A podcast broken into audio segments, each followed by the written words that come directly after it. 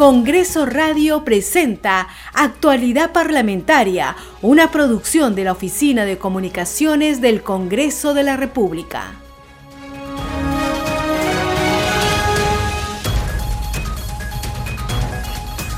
¿Cómo están? Bienvenidos a su programa Actualidad Parlamentaria. Les saluda Carlos Alvarado y estos son los titulares. El Pleno del Congreso de la República elegirá al nuevo magistrado del Tribunal Constitucional este jueves 14 de diciembre, según lo acordó la Junta de Portavoces. El presidente del Parlamento, Alejandro Soto, dio cuenta del informe de la Comisión Especial de Selección de Candidato al TC. Dicho cuadro de méritos de candidatos aptos para magistrados del Tribunal Constitucional es el siguiente. En primer lugar, Pedro Hernández Chávez. En segundo lugar, Hernando Montoya Alberti. En tercero, Justo Balmaceda Quirós. Y en cuarto lugar, Luis Carrasco García. Uno de los cuatro podría suceder en el cargo al doctor Eduardo Ferrero Costa, quien cesó en sus funciones como magistrado del Tribunal Constitucional el 25 de enero último. El Pleno del Congreso de la República sesionará desde las 4 de esta tarde para debatir y votar dos informes finales de la Comisión de Ética. Los documentos recomiendan la suspensión de las legisladoras María Cordero Hontain no agrupados por 120 días y Katy Ugarte de Unidad y Diálogo por 30 días. Mañana también se reunirá la representación nacional a partir de las 10 horas. Tienen agenda sendos proyectos de ley de interés nacional. El congresista Esdras Medina presentó una moción para que la Comisión de Justicia investigue en un plazo de 10 días a los miembros de la Junta Nacional de Justicia por falta grave. Según el documento, el Pleno de la JNJ abrió procedimiento disciplinario inmediato contra la fiscal de la Nación, Patricia Benavides, cuando debió inhibirse por ser parte contraria de ella en un proceso de amparo. Los congresistas Fernando Rospigliosi de Fuerza Popular y José Cueto de Renovación Popular se adherieron a la moción que planteó el legislador Esdras Medina. Cueto Acerbi explicó que la Junta Nacional de Justicia estaría violentando sus propios estatutos al investigar a la fiscal de la Nación Patricia Benavides en medio de un conflicto de intereses. La Comisión de Fiscalización reprogramó para hoy la citación a la fiscal de la Nación, Patricia Benavides.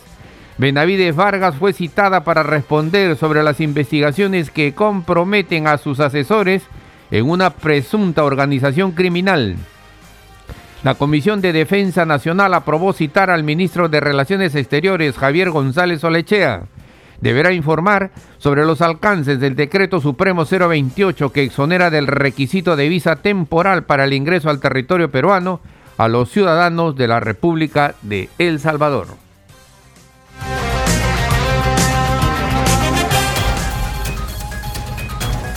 Desarrollamos noticias en actualidad parlamentaria. Los congresistas Fernando Rospigliosi de Fuerza Popular y José Cueto de Renovación Popular se adherieron a la moción que planteó el legislador Esdras Medina para que la Comisión de Justicia investigue por 10 días hábiles a los miembros de la Junta Nacional de Justicia por causa grave. Cueto Acerbi explicó que la JNJ estaría violentando sus propios estatutos al investigar a la fiscal de la Nación Patricia Benavides en un claro conflicto de intereses. Escuchemos. Lo que está detenido por una cautelar es aquellas faltas graves que se reconocieron y que la Comisión de Justicia emitió un dictamen, ¿no? Por haber hecho una injerencia a favor de Israel Ábalos, el tema de la edad de la señora Tello. Esas cosas están ahí detenidas hasta que el TC, esperemos que pronto nos diga, resuelva la, competencial que hay y correrá, seguirá, terminará su... Pero esta es por lo que acaban de hacer, por haber eh, determinado ellos que haya una acción contra la, una denuncia contra la fiscal, la están citando para el día miércoles, inclusive, no sé si sea verdad, pero ha corrido por los medios de que ya tienen lista la suspensión. Cuando hay uno, conflicto de intereses, y como te digo, no pueden hacerlo, por lo menos tres de ellos que están siendo, eh, tienen carpeta fiscal abierta por la fiscal. No, no, no, no protegemos a nadie. Si la ley y los reglamentos hablan de una manera muy clara, esta es taxativa, pues hay, que, hay que cumplirla. y bien por el congresista Guerreras que ha mencionado, ha hecho esta moción. ¿no? Por eso que se le ha hecho esto. Es, más, ahí está, como digo taxativamente, que es causal de destitución. O sea, inclusive podríamos llegar al hecho de simplemente que se vea acá de pleno, se decida y se le destituya, porque la causal está ahí, sus propios estatutos. En tanto, el legislador Fernando Rospigliosi de Fuerza Popular consideró necesario el pronunciamiento del Congreso de la República frente a lo que calificó como ilegalidad de la Junta Nacional de Justicia. Escuchemos. La Junta Nacional de Justicia obviamente ha cometido una ilegalidad al tratar de investigar de manera expresa la fiscal de la Nación, Patricia Benavides, cuando es precisamente la fiscal Benavides la que había eh, denunciado y estaba investigando a algunos de los miembros de la Junta Nacional de Justicia. Hay claramente un conflicto de intereses ahí y ya sabemos que se trata de una posición política de varios de los miembros de la Junta Nacional de Justicia en este caso, así que creo que el Congreso debe pronunciarse al respecto. Bueno, el congresista Cueto me acaba de decir que también ha firmado, eh, pero eso entiendo que va a entrar al Pleno y ojalá que se apruebe en el Pleno debatir esa moción. Por las condiciones que se están presentando ahora, donde hay obviamente una campaña política montada contra la fiscal de la Nación y la Junta Nacional de Justicia en un acto insólito, sin haber ninguna evidencia, sin haberse realizado los pasos elementales de la investigación, pretende suspender o destituir a la señora Benavides. O sea, creo que es indispensable que el Congreso tome cartas en el asunto.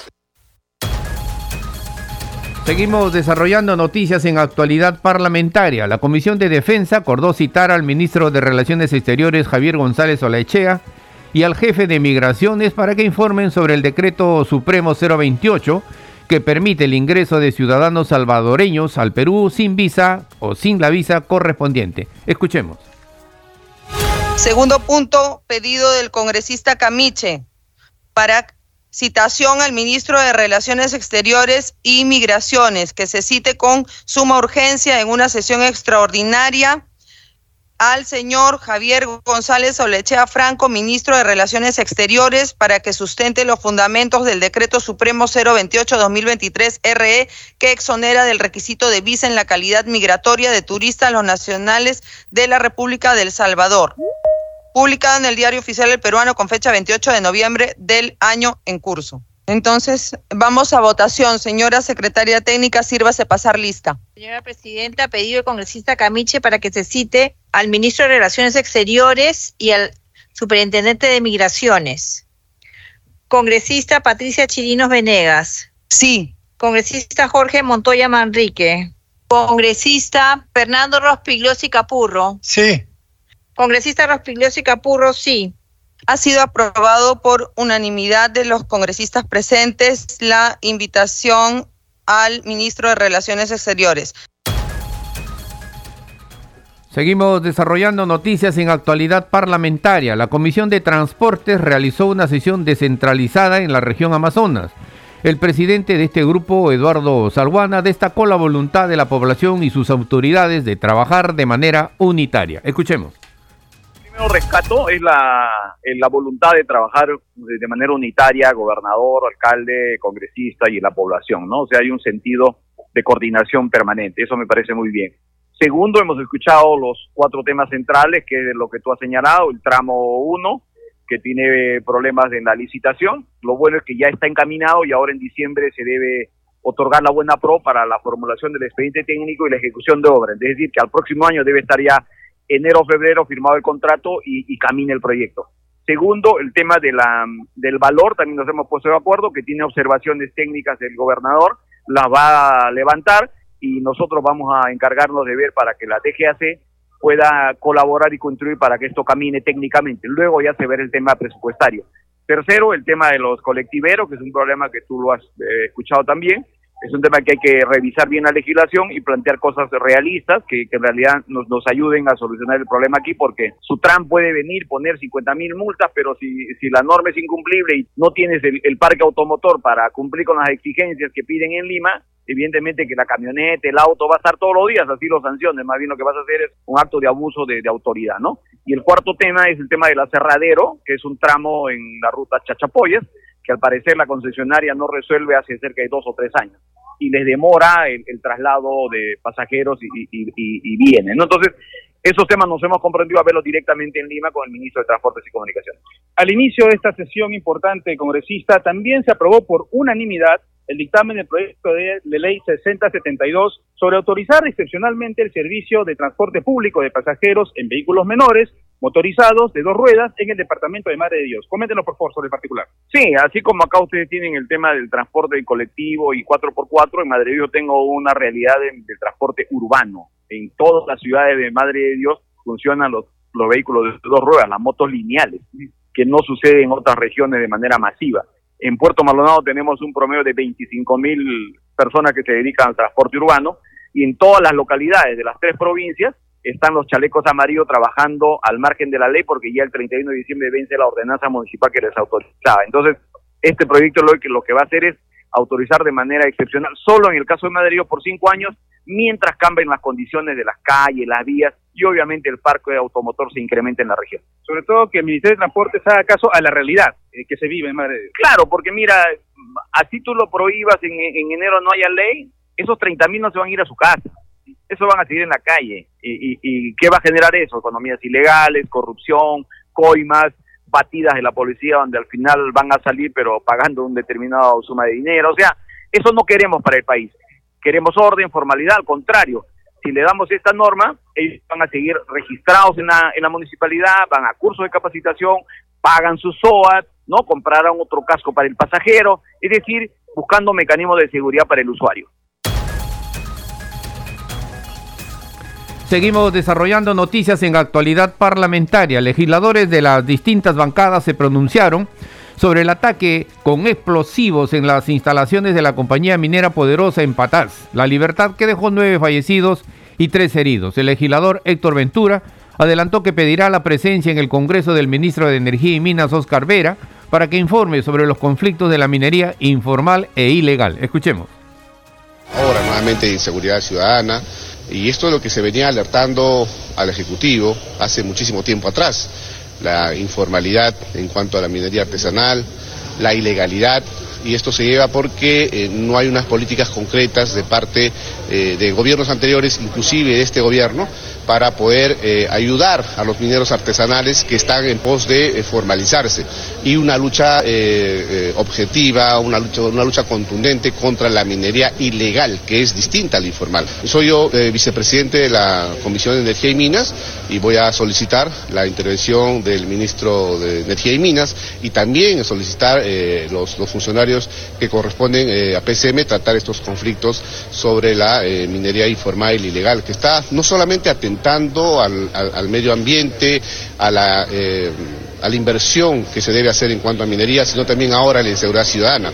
Organizaciones criminales que estarían coludidos con mineros ilegales Ojo, nosotros desde Fuerza Popular siempre hemos respaldado a que se le brinde toda la atención administrativa y, el apoyo eh, para la formalización de los mineros artesanales que están en pos de formalizarse. Pero hasta el momento, vean, inclusive en la, época de, de, de Antumala estuvo, estuvo inclusive también Urresti, donde lejos de dinamitar, lejos de eh, atentar contra este, la propiedad de los mineros artesanales, lo que, que han debido hacer es brindarles y garantizarles la formalidad de esos mineros eh, y, de, los, de, los, mineros, ojo, de los mineros informales. De lo ilegal, de por, cierto, de lo ilegal, definitivamente nosotros tenemos que luchar contra la ilegalidad. Hay que escuchar al ministro del sector, hay que escuchar, vamos a ver qué, acciones van a tomar. De igual manera también ahora al, nuevo ministro del Interior, las acciones que están tomando inmediatamente de lo sucedido en Patas. Ahora, esto, lo de Patás, eh, en otros este, puntos de, desarrollo minero también hay presión en, eh, contra de la empresa eh, privada muchos conflictos sociales que también el Estado, también el Ejecutivo tienen que resolver. Esto, esto va a garantizar que desde el Congreso de la República inclusive le hemos brindado toda la ayuda al Ejecutivo para eh, la lucha eh, a, favor de la inseguridad ciudadana, pero esperemos de que el, Ejecutivo también tenga este, las cosas claras para hoy dar un ejemplo de que queremos que la inversión privada, tanto extranjera como eh, nacional, se respete. ¿no?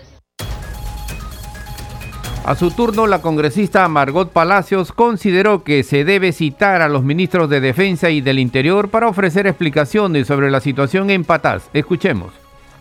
Primeramente, las condolencias a los familiares. Es un hecho atroz, un hecho de que la inseguridad eh, en todos los niveles viene desbordándose en el Perú y más aún cuando esta empresa minera, La Poderosa, ha señalado que no es la primera vez que ha sufrido este tipo de atentados, sino son reiterativos y que lamentablemente tanto el Ministerio del Interior como también parte del Ministerio de Defensa no ha actuado en su momento y es también una reflexión de cómo se viene trabajando de parte de estas dos carteras ministeriales y bueno, estamos escuchando pues también datos alarmantes, ¿no?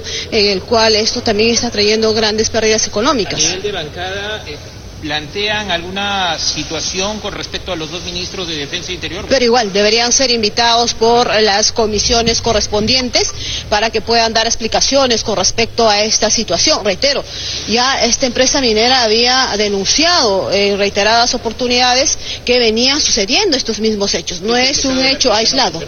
Y ellos también lo han señalado, ¿no? Inclusive los efectivos que han enviado no están en este caso pudiendo coberturar toda la inseguridad que se está viviéndose y creo que sí es necesario estos ministros, por lo menos en las comisiones de defensa, eh, comisiones de fiscalización y otras, tienen que responder qué es lo que está pasando, cuáles son las acciones inmediatas que están haciendo y otro tema también que hacemos un llamado, han denunciado que desde el propio Congreso se, está, se ha presentado iniciativas legislativas para darle mayor facultad a las empresas informales mineras, no ni siquiera empresas, sino a la minería informal en el Perú.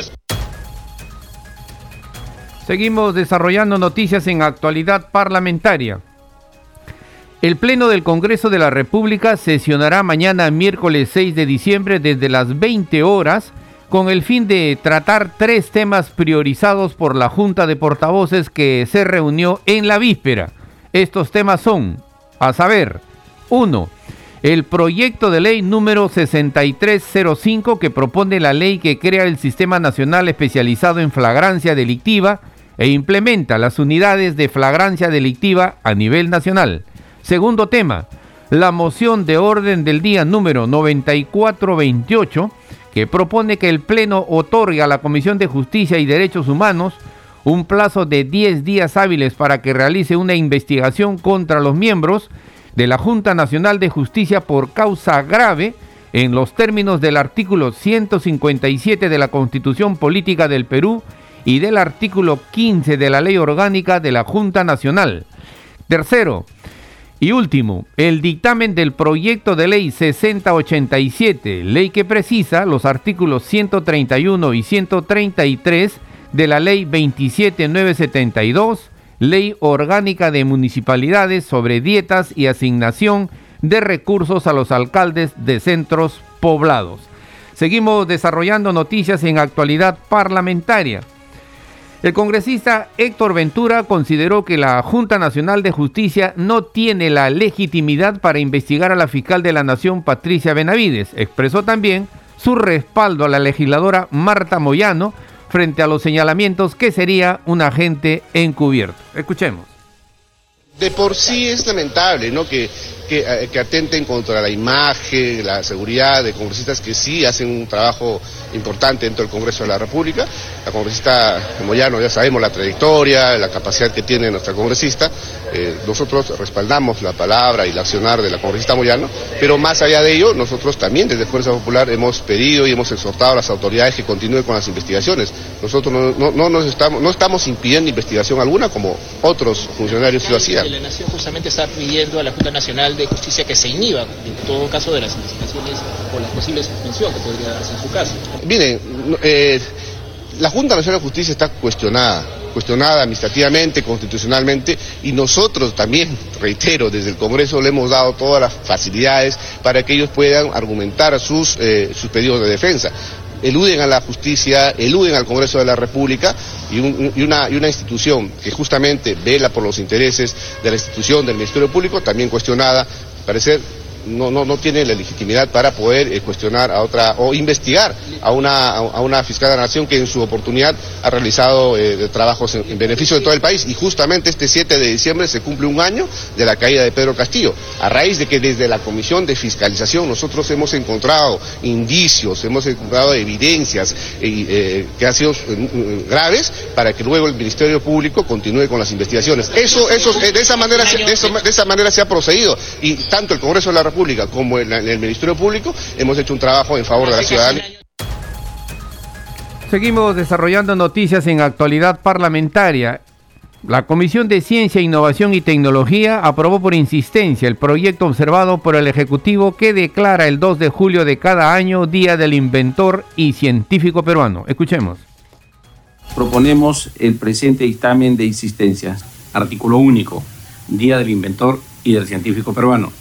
Se declara Día del Inventor y del Científico Peruano el 2 de julio de cada año, con el objeto de reconocer sus labores en la creación de soluciones a las necesidades y demandas de los diferentes sectores del país así como valorar los esfuerzos que realizan para crear nuevos productos, procesos y tecnologías necesarias que contribuyan con la diversificación de la matriz productiva del país. Disposiciones complementarias finales. Primera, informe ante el Congreso de la República. El presidente del Consejo de Ministros y el titular del Consejo Nacional de Ciencia, Tecnología e Innovación Tecnológica, CONCITEC, el 2 de julio de cada año, presentan ante el Pleno del Congreso de la República su informe de gestión sobre el aporte de la ciencia, invención y tecnología y su impacto socioeconómico en el desarrollo del país. Segunda, entidades encargadas. Se encarga al Instituto, al Instituto Nacional de Defensa de, la Competencia y de la Protección de la Propiedad Intelectual, INDECOPI, y al Consejo Nacional de Ciencia, Tecnología e Innovación Tecnológica, de acuerdo con sus competencias y funciones, la gestión, promoción y actividades conmemorativas en el marco del Día del Inventor y del Científico Peruano, así como la coordinación con los gobiernos regionales y gobiernos locales para la promoción de las actividades. Comuníquese a la señora Presidenta de la República para su promulgación. Señor Secretario Técnico, sírvase llamar lista para la votación y la aprobación del predictamen de la insistencia de la autora observada producto de los proyectos de ley acumulados 3285-2022 y 3687-2022, ley que declara el Día del Inventor y el Científico Peruano el 2 de julio de cada año. Tenemos 12 votos a favor, ninguno en contra, ninguna abstención. Habiéndose aprobado por unanimidad el, dictamen de insistencia en la autógrafa observada, producto de los proyectos de ley acumulados 3885 y 3687, ley que declara el Día del Inventor y el Científico Peruano el 2 de julio de cada año. Seguimos desarrollando noticias en actualidad parlamentaria. En dicho grupo de trabajo, el congresista Edward Málaga sustentó el proyecto que propone modificar la ley del Sistema Nacional de Ciencia, Tecnología e Innovación a fin de sancionar el fraude científico. Escuchemos. Y eh, el articulado que proponemos acá es que se trata de una infracción muy grave y el definirla como tal permite aplicar la sanción que está justamente en la ley como infracción muy grave, que consiste en el plagio, fabricación o falsificación de información en publicaciones, proyectos, reportes y cualquier otro producto académico relacionado a la investigación científica. Esta definición incluye, pero no se limita a la manipulación o alteración intencionales de métodos, datos, imágenes y resultados, así como a la apropiación indebida y la autoría ficticia, que es el problema que se nos ha hecho llegar últimamente, con posibles agravantes como el comercio ilegal de autorías y filiaciones institucionales falsas en artículos científicos o la publicación incluso de investigación aplicada fraudulenta con impacto directo o indirecto sobre la economía, la vida y la salud de las personas. El fraude científico además implica la deliberada violación de los estándares éticos de investigación al momento de su comisión. Es decir, presidente, no podemos volver 20 años atrás sobre algo que no estaba normado en ese, en ese caso, pudiendo generar además consecuencias penales y perjuicio económico al Estado y, o privados, lo cual quizás, eh, presidente, sería una, una labor interesante para esta comisión investigar cuál ha sido el perjuicio económico ¿no? del fraude científico en todos estos años. Eh, siguiente, efecto de la vigencia en la norma, pues eh, claramente esto llevaría a un impacto positivo en la legislación al establecer explícitamente el fraude científico como infracción muy grave, pasible de fiscalización y sanción a cargo de Concitec. Por otro lado, se incentiva las buenas prácticas de investigación dentro del SINACTI, tanto en docentes como investigadores, así como en universidades e institutos de investigación. ¿Y por qué digo esto, presidente? Porque no solamente es que esto beneficia de alguna manera a los investigadores que incurren en el fraude, que aprovechan esto para sacar ventajas, sino que también las universidades, muchas universidades han incurrido en la práctica de competir y acumular investigadores RENACIT diferentes calificaciones sin importar eh, el, origen de sus publicaciones. Entonces las instituciones también se ven perjudicadas y creo que incorporar este tipo de sanciones en la normativa nos puede ayudar a disuadir tanto a los individuos como a sus instituciones de incurrir en, esto, en estas malas prácticas. En cuanto al análisis costo-beneficio, pues la presente iniciativa legislativa no genera gasto al erario público, eh, la ley SINACTI ya contempla infracciones, como hemos visto, así como su sanción y fiscalización a cargo de Concitec, por lo cual no estamos añadiendo ningún eh, eh, costo adicional. Y Concitec tampoco requiere recursos adicionales para el cumplimiento de lo establecido en esta ley. Y eso sería todo, presidente, estimados miembros de la comisión. Muchas gracias por su atención. Este programa se escucha en las regiones del país gracias a las siguientes emisoras. Radio Inca Tropical de Abancaya Purímac, Cinética Radio de Ayacucho, Radio TV Shalom Plus de Tingo María, Radio Las Vegas de Mollendo Arequipa, Radio Star de Mollendo Arequipa, Radio Madre de Dios de Puerto Maldonado, Radio Amazónica de Satipo en Junín, Radio TV Perú de Juliaca Puno, Radio Amistad de Lambayeque, Radio El Pueblo de Ayacucho, Radio Satel Perú de Lampa en Puno, Radio La Voz del Valle de Aplao en Arequipa, Radio Líder de La Unión en Piura, Radio Victoria de Ocros de Huamanga, Ayacucho. Estos son los titulares de cierre. El Pleno del Congreso de la República elegirá al nuevo magistrado del Tribunal Constitucional este jueves 14 de diciembre, según lo acordado por la Junta de Portavoces. El presidente del Parlamento, Alejandro Soto, dio cuenta del informe de la Comisión Especial de Selección de Candidato al TC. Dicho cuadro de méritos de candidatos aptos para magistrados del Tribunal Constitucional es el siguiente. En primer lugar, Pedro Hernández Chávez. Segundo, Hernando Montoya Alberti. Tercero, Justo Balmaceda Quirós. Y cuarto lugar, Luis Carrasco García.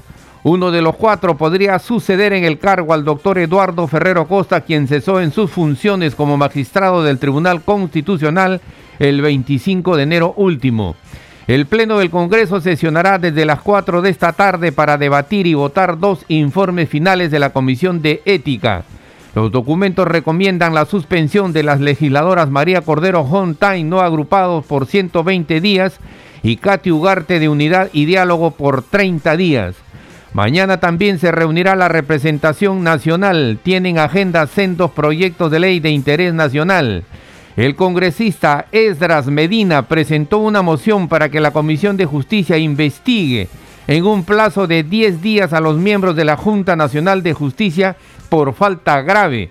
Según el documento, el Pleno de la JNJ abrió procedimiento disciplinario inmediato contra la fiscal de la Nación Patricia Benavides cuando debió inhibirse por ser parte contraria de ella en un proceso de amparo. Los congresistas Fernando Rospigliosi de Fuerza Popular y José Cueto de Renovación Popular se adherieron a la moción que planteó el legislador Esdras Medina.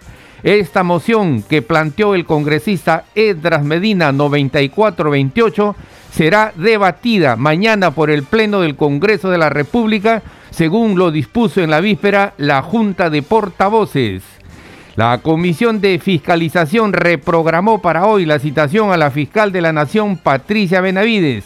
Precisamente Benavides Vargas se presenta a esta hora en el dicho grupo de trabajo para responder sobre las investigaciones que comprometen a sus asesores en una presunta organización criminal. La Comisión de Defensa Nacional aprobó citar al ministro de Relaciones Exteriores Javier González Olaechea. Deberá informar sobre los alcances del decreto supremo 028 que exonera del requisito de visa temporal para el ingreso al territorio peruano a los ciudadanos de la República de El Salvador. Hasta aquí las noticias en actualidad parlamentaria. En los controles nos acompañó Franco Roldán.